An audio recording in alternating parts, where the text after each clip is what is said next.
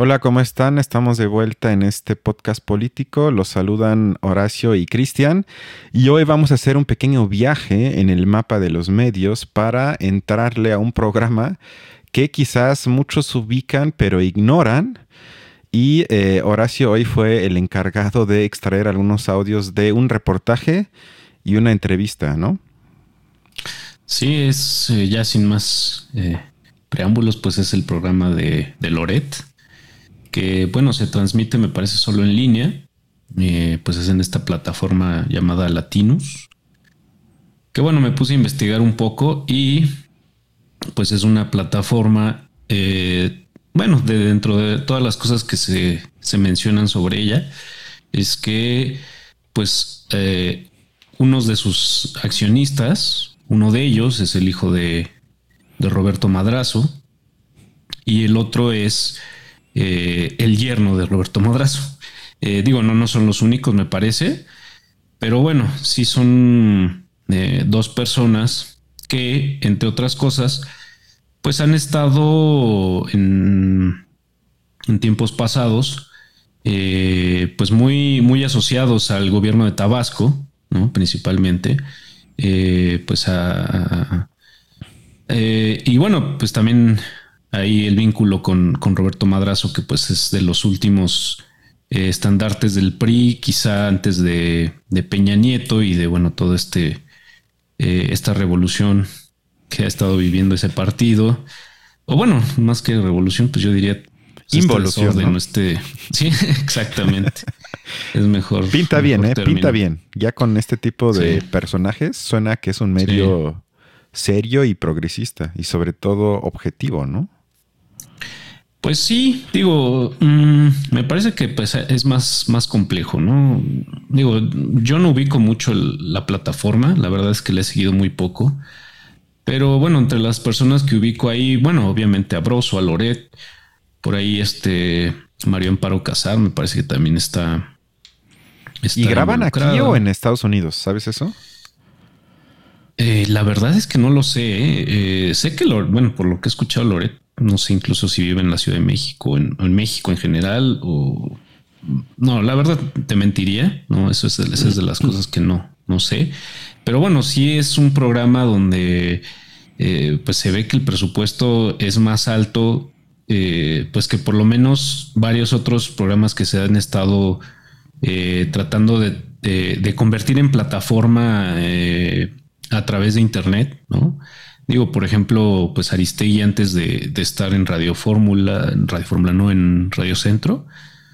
Bueno, quizá me confunda, pero bueno, antes de estar en esa estación de radio, eh, pues estaba haciendo su propia plataforma y, o por ejemplo, otro, otro caso que nosotros, eh, al que recurrimos mucho es que es a Julio Hernández, eh, también impulsa su propia plataforma, pero bueno, en ninguno de esos casos se ve un, presupuesto como el que llega a manejar Latinus, por lo menos lo que se hace visible a través de sus producciones, ¿no? A través, eh, yo veía un programa donde salen tanto Loret como Broso, que es pues un poco a manera incluso de, de sketch, ¿no? Como un sitcom, ¿no? Pareciera, tienen montado un escenario donde hay una, un fondo, ¿no? Donde pareciera que es como una pared grafiteada, pero una pared grafiteada, por ejemplo, donde se ven eh, pues así un, rayón ahí que dice ANLO, ¿no? A-N-L-O, eh, en vez de AMLO, por ahí creo que algo de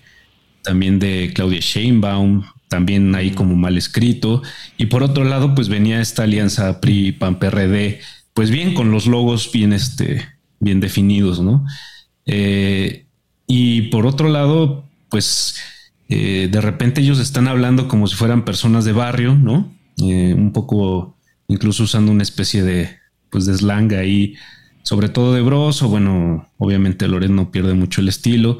Eh, y pues a media, a medio programa, por ejemplo, salen cuatro personas vestidas de guardias reales de la realeza inglesa eh, cargando un ataúd, ¿no? Y Broso se para del, del guacal donde está sentado y, y, saca su celular y se toma una selfie, pero la selfie, digamos, en ese momento pues se convierte en una toma de una cámara del, set de grabación. ¿no? Es, de estas cosas que, pues, eh, pues ningún otro programa. O sea, casi de pues, sobre película, todo, ¿no? Sí, claro. O sea, te digo, como un sitcom, como si estuvieras viendo un programa de estos de, de Televisa, de, pues de Derbez, ¿no? De, de cualquier comediante de Televisa, ¿no? Eh, sí, como con, pues como con cosas que ellos tienen a la mano, pues intervienen. O sea, es un programa como intervenido con, con pues otros elementos que, que no es nada más ellos hablando, ¿no? Y bueno, pues eso, pues sí habla de, de, pues de un nivel de producción mayor. Yo me imagino que, pues por ahí debe haber algún especialista en artes escénicas o montajes escénicos, eh, pues involucrado. Y bueno, pues eso sí, la verdad es que sí, con una tendencia pues muy clara, ¿no? Digo, ya, ya hablando sobre lo, sobre lo político o sobre la crítica eh, hacia figuras políticas en ese programa, pues sí, con una tendencia eh, pues muy radicalizada en cierto sentido, ¿no? Digo, eso ya lo, lo podremos ir analizando en pues en eh, el tipo de contenidos que, que, vamos a abordar en el, en el caso de Loret, ¿no? Y bueno, si te parece, pues ya pongo el audio que ah. tengo preparado en primer lugar.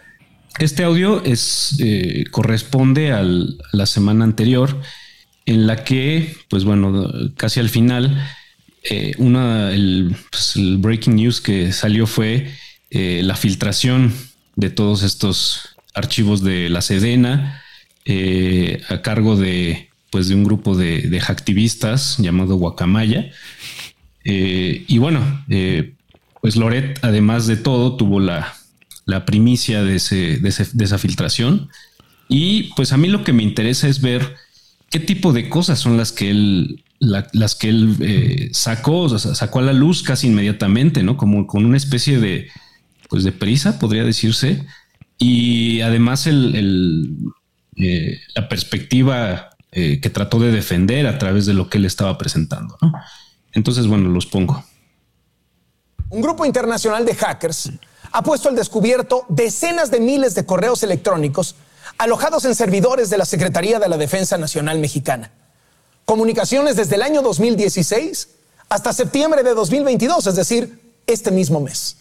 Textos, archivos adjuntos, tarjetas informativas, cartas, videos, muchos de los cuales aparecen catalogados como confidenciales. Algo que quiero resaltar nada más rápido es desde qué fecha corresponden esos archivos hackeados, ¿no? Nos está diciendo que desde el 2016 hasta eh, la actualidad, 2022. Esta irrupción en los sistemas de cómputo del ejército constituye la más grave vulneración a la ciberseguridad del gobierno de México en su historia. Se trata de la extracción de una cosa, a ver qué tan larga es la, ciberseguridad del, gobierno mexicano. Pues no, no, podemos hablar de ciberseguridad en la época revolucionaria, ¿verdad? bueno, nada más ese tipo de énfasis, ¿no? Sí, sí, claro. Bueno. 6 terabytes de información que implica. Entremos en materia. Los correos electrónicos y documentos oficiales expuestos revelan que el presidente de México ha mentido sobre su estado de salud, y ha escondido hospitalizaciones de emergencia. El 2 de enero de este año, una ambulancia aérea del ejército tuvo que ir a Palenque, Chiapas, donde se encuentra el rancho del presidente López Obrador, para trasladarlo al Hospital Central Militar de la Ciudad de México. Una serie de documentos confidenciales revelan que ese día, en Palenque, el presidente tuvo que ser monitoreado, canalizado y medicado antes de volar al aeropuerto de la Ciudad de México desde donde fue llevado de inmediato en helicóptero al hospital militar con diagnóstico grave. Se reporta que a López Obrador se le diagnosticó con angina inestable de riesgo alto. Señala que el 1 de septiembre de 2021, después de dar su informe de gobierno, el presidente López Obrador tuvo que visitar el Hospital Central Militar para recibir atención médica en las áreas de reumatología, ortopedia, radiología y laboratorio. Al final de esos estudios, según se señala en los documentos, el presidente fue diagnosticado con gota. La salud del presidente López Obrador no es un asunto privado. En países democráticos, el estado de salud del jefe de Estado no se esconde ni se maquilla, no se miente sobre él, sino que se transparenta y se publican los exámenes médicos. Bueno, pues esa es la, pues con lo que con lo que irrumpió, digamos, este eh, reportaje de, de Loret. Eh, y bueno, a mí me, me, parece interesante porque sí de, de, las cosas que llegué a escuchar en programas anteriores de él, porque bueno, sí le estuve rascando un poquito más, pues de las primeras cosas es, es esto, o sea, a él ya le, le, resultaba de interés pues la salud del presidente incluso con ese tono, ¿no? Con esa perspectiva de, bueno, es que ha estado mintiendo sobre su salud, ¿no? Eh, y bueno, pues digo, ahí, eh, tú me dirás, digo, esta este último argumento que él tiene, quizá tú puedas darnos un, poco de luz al respecto, que es, bueno, de estas otras cosas que a veces, y, hemos revisado en algunos otros periodistas o, personas que opinan en, mesas de análisis, eh, donde tratan de hacer como un, eh, una lista de sinónimos de lo que es un país pues democrático, civilizado o, bueno, varias otras, varios otros eh, adjetivos. Y bueno, en este caso se trata de eh, el hecho de transparentar la salud del, pues, de la cabeza del gobierno, que es el presidente en nuestro caso, como un pues sinónimo de que estamos en un país democrático o civilizado, no sé cómo lo, cómo lo mencionó Loret. ¿Tú qué opinas de eso? Yo, por lo menos de bote pronto, no entiendo exactamente por qué tanta obsesión que ya había antes de la filtración con respecto a la salud de nuestros políticos y más del presidente, porque me parece, por lo menos en primera instancia, una forma de despolitizar y otra vez, como lo hemos mencionado varias veces en este espacio, personalizar problemas y poner el foco únicamente sobre un sujeto y por lo tanto también sobre el estado biológico del mismo, porque se usó, por ejemplo, yo no sé si recuerdas en la campaña de Clinton contra Trump en 2016, el argumento una y otra vez que Clinton, Hillary Clinton, hay que decir, estaba mal de salud. Que hasta hubo un evento, si recuerdo bien, donde parece que se desvanece o se le baja la presión y la tuvieron que llevar pues a una camioneta para que se acueste, etcétera. Y esto fue usado por muchos, pues hay que decir, propagandistas que apoyaban a Trump eh, para golpear la, propuesta de Clinton, pero en vez de enfocarse en propuestas políticas, que no hay crítico más grande que yo de Hillary Clinton, pero, eh, insisto, eso se trata de evitar y se enfoca más sobre algo que no tiene nada que ver con la política. Y en México, además, el presidente ha sido, digo, más o menos transparente en ese sentido, porque yo que fui miembro fundador de Morena en 2014, mm, confesión. Confesión, iba a las marchas antes de eso, en 2013, en frente del Senado, en contra de la aprobación de la reforma energética propuesta por Peña Nieto en ese entonces. Y precisamente en el, en el momento cumbre de las protestas, es decir, un día antes o algo así que lo querían aprobar en el Senado, ¿Qué es lo que sucedió? Le dio un infarto a López Obrador y ya no pudo acudir a la protesta y en consecuencia, como se pueden imaginar, pues esta prácticamente se convirtió de algo masivo en, éramos como 100 gatos enfrente del Senado. Y a partir de ahí, pues ya no había mucho secretismo alrededor de la salud, pues no sé si delicada, más bien pienso que acorde a la edad de alguien como él que nunca ya en, e, a esa edad estás completamente perfecto si no tienes tus problemitas y que su condición de corazón no era la mejor, insisto, no me parece un secreto y ya entonces para resumir todo eso, me parece que si eso fue lo más impactante de los 6 terabytes, pues entonces el gobierno puede estar bastante tranquilo. Sí, digo, yo no creo, no creo que sea así. Digo, yo una de las cosas que quisiera resaltar, así antes de meterme al tema de la salud del presidente, es que, bueno, pues a mí me sorprende mucho que, que si el, la filtración, eh, pues incluso abarca antes, o sea, un, periodo antes del gobierno del Obrador, pues ¿por qué no, por qué no de las primeras cosas que, que se le rasca es algo, un asunto, digo, por ejemplo, como lo de Ayotzinapa, ¿no? Digo, porque pues es de las cosas más oscuras que hay, que se ha ido a, que, que, la, bueno, pero eso fue en 2014. arrastrando. No, no, pero no me refiero a que haya sucedido en ese momento. Me, refiero a que es de las cosas donde seguro hay información. Si esto viene desde, desde dos años antes de que, el, de que López Obrador entra al, gobierno, es decir, por lo menos dos años eh, dentro del gobierno de Peña Nieto, pues digo, alguna comunicación tendría que haber o, o simplemente que la falta de comunicación al respecto también sea algo, algo que delate pues una omisión quizá del ejército durante esos dos años o bueno, son de esas cosas que quizá eh, algún otro periodista, como me parece que en este caso Denis Dresser sí, sí algo mencionó sobre eh, información eh, a partir de, las, de la filtración respecto a Ayotzinapa. La verdad es que no la conozco, pero me parece que sí lo, sí lo mencionó en el, por lo menos en el programa de, de tu amigo Leo Zuckerman. Ah, de Leo Zuckerman.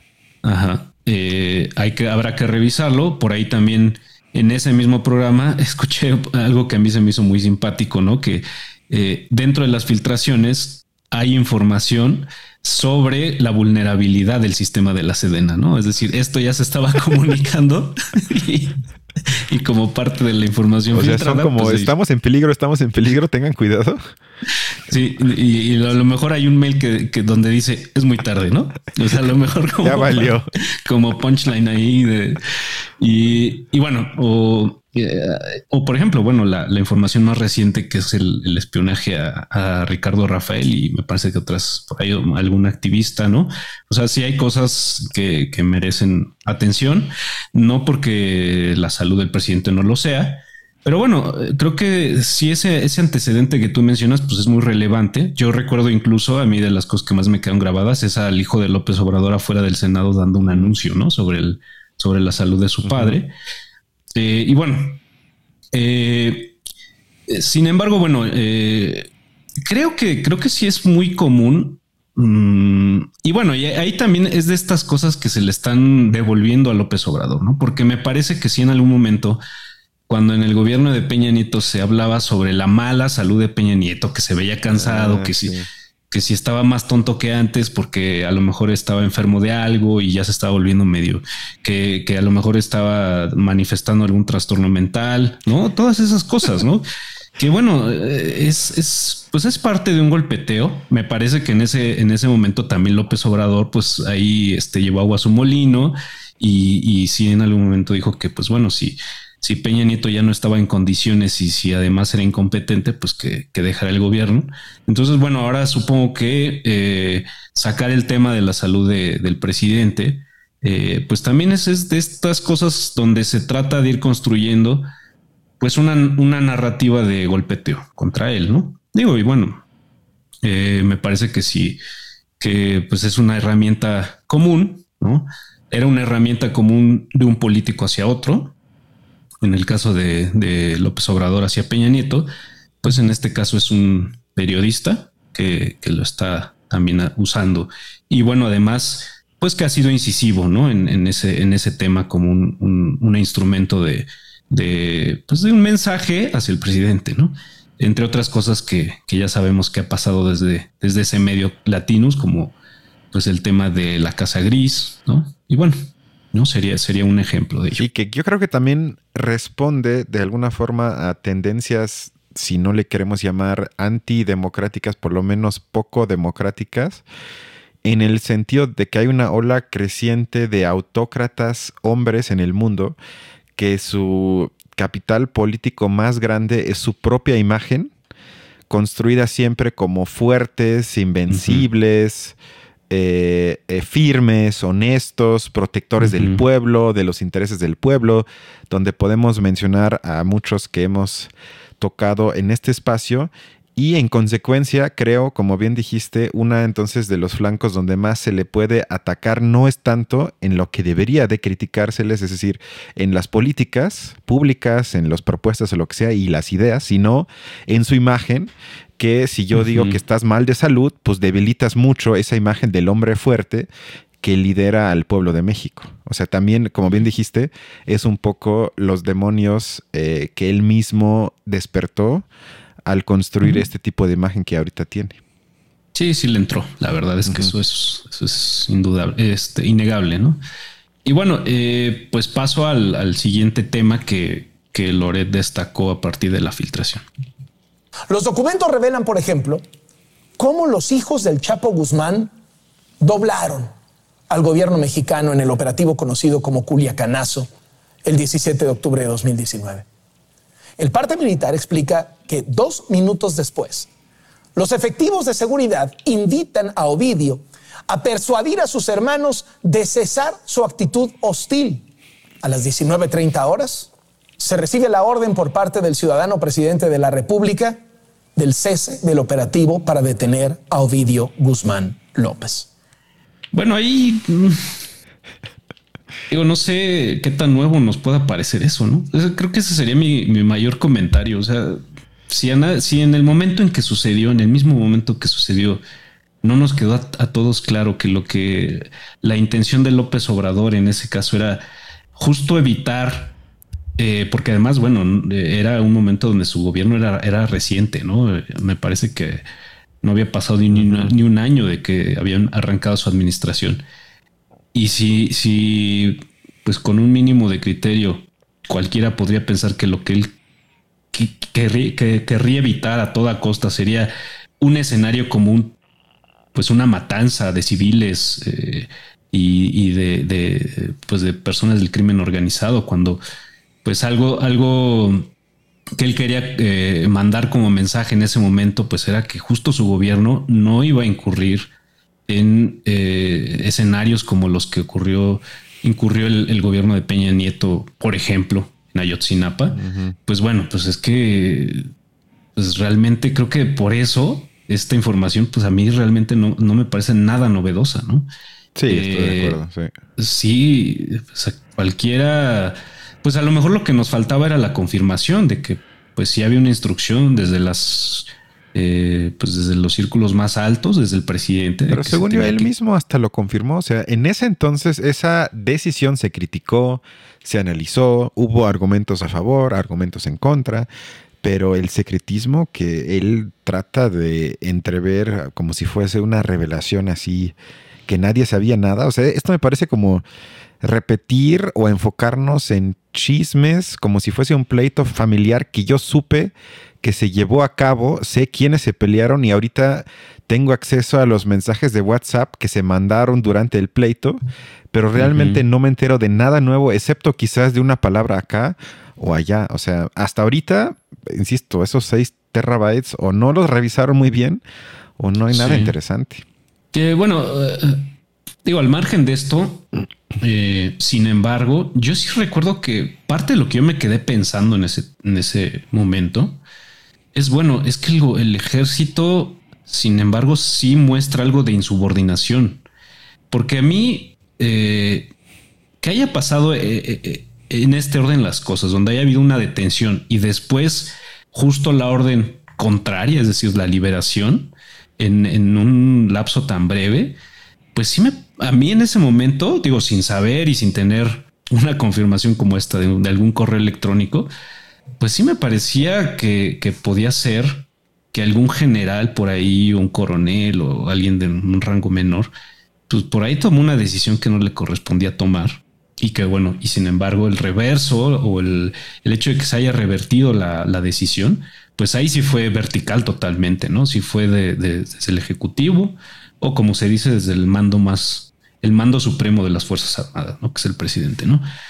Eh, y bueno, ahí yo me acuerdo que yo sí me quedé pensando, bueno, es que el ejército de repente sí, sí muestra cierta mm, autonomía, pues, cierta autonomía, o bueno, o bueno, es que la autonomía en este caso sí sería insubordinación, porque bueno, si hay un mando por encima de todos los mandos regionales, hay un mando, ¿no?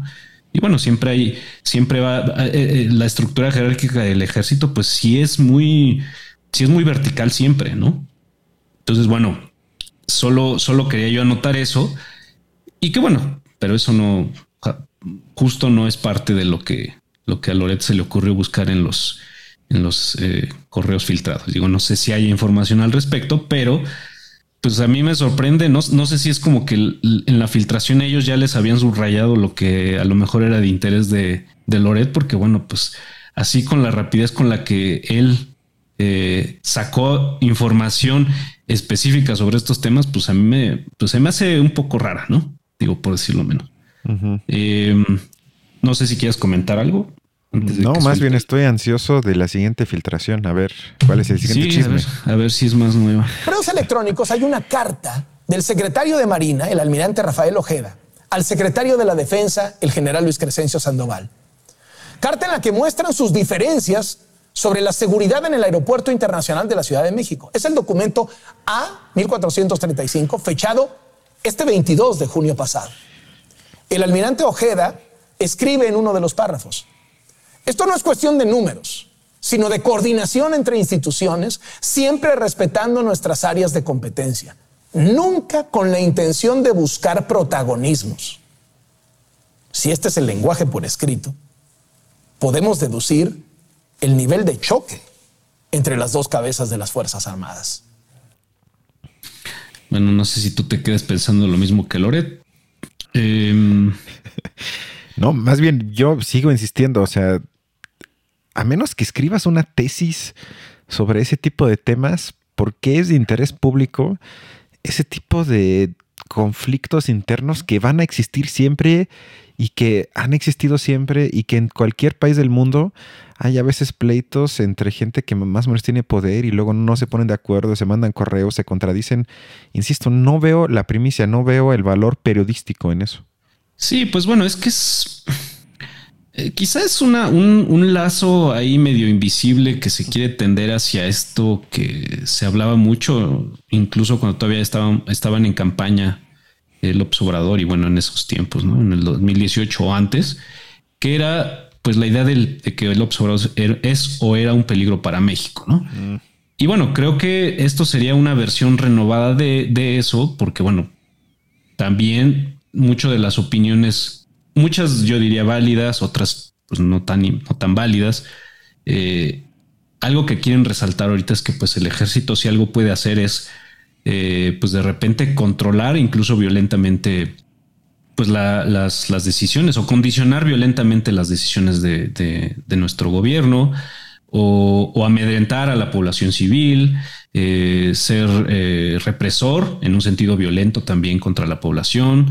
Entonces es, por eso te digo, a mí me parece que hay un lazo invisible no sé si qué tan invisible, entre algo como decir, bueno, es que el, ejército y, la marina parece que se pueden salir de control en cualquier momento y hasta entre ellos mismos, ¿no? Y como borrachos que, que pues antes de la, de la fiesta eran, eran amigos y en la, en la fiesta pues uno le dice una cosa al otro y de repente se pelea, ¿no? Por cualquier tontería, ¿no? Digo, si, si lo volvemos quizá un poco retomando el argumento que tú mencionaste al principio de cómo se tiende a personalizar la política o las, las, eh, las figuras eh, políticas, eh, las figuras de gobierno. Trata de vérsele en su carácter de individuos más que en su carácter de funcionarios.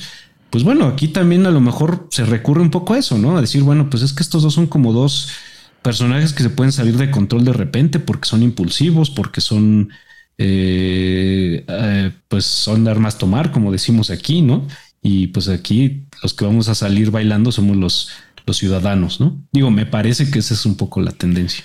Puede ser, puede ser, o sea, que generen como la impresión de que gracias a ANLO estamos en el caos y a, punto de, ser un estado fallido. Es que yo nada más si me pongo a pensar, comparando estas filtraciones con, por ejemplo, los Panama Papers, donde salió media élite mexicana con paraísos fiscales, donde nos roban dinero a nosotros, literalmente.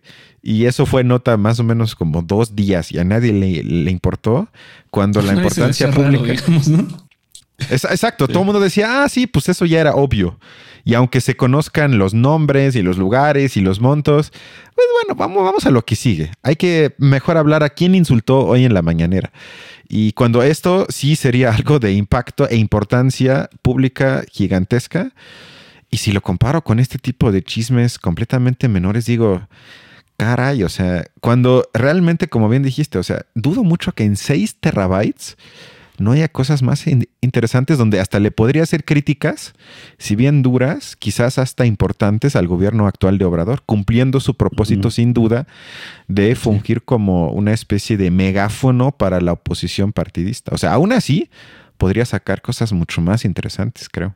Sí, digo, una de esas cosas que a mí sí, sí me, pues sí me hizo pensar de, una manera un poco quizá más crítica hacia, hacia el presidente, por, sobre todo por lo que desencadenó, pues fue eh, esto relacionado con Ricardo Rafael, ¿no? Mm. Que bueno, es un periodista que, digo, yo lo he seguido quizá no tanto como para, para meter las manos al fuego con él, como dicen, por él, como, como se dice coloquialmente, pero sí me parece que es una persona cuyas opiniones tienden a ser moderadas, por decirlo menos, ¿no? O sea, moderadas en un sentido, eh, o sea, la moderación estaría en su crítica, justamente, ¿no?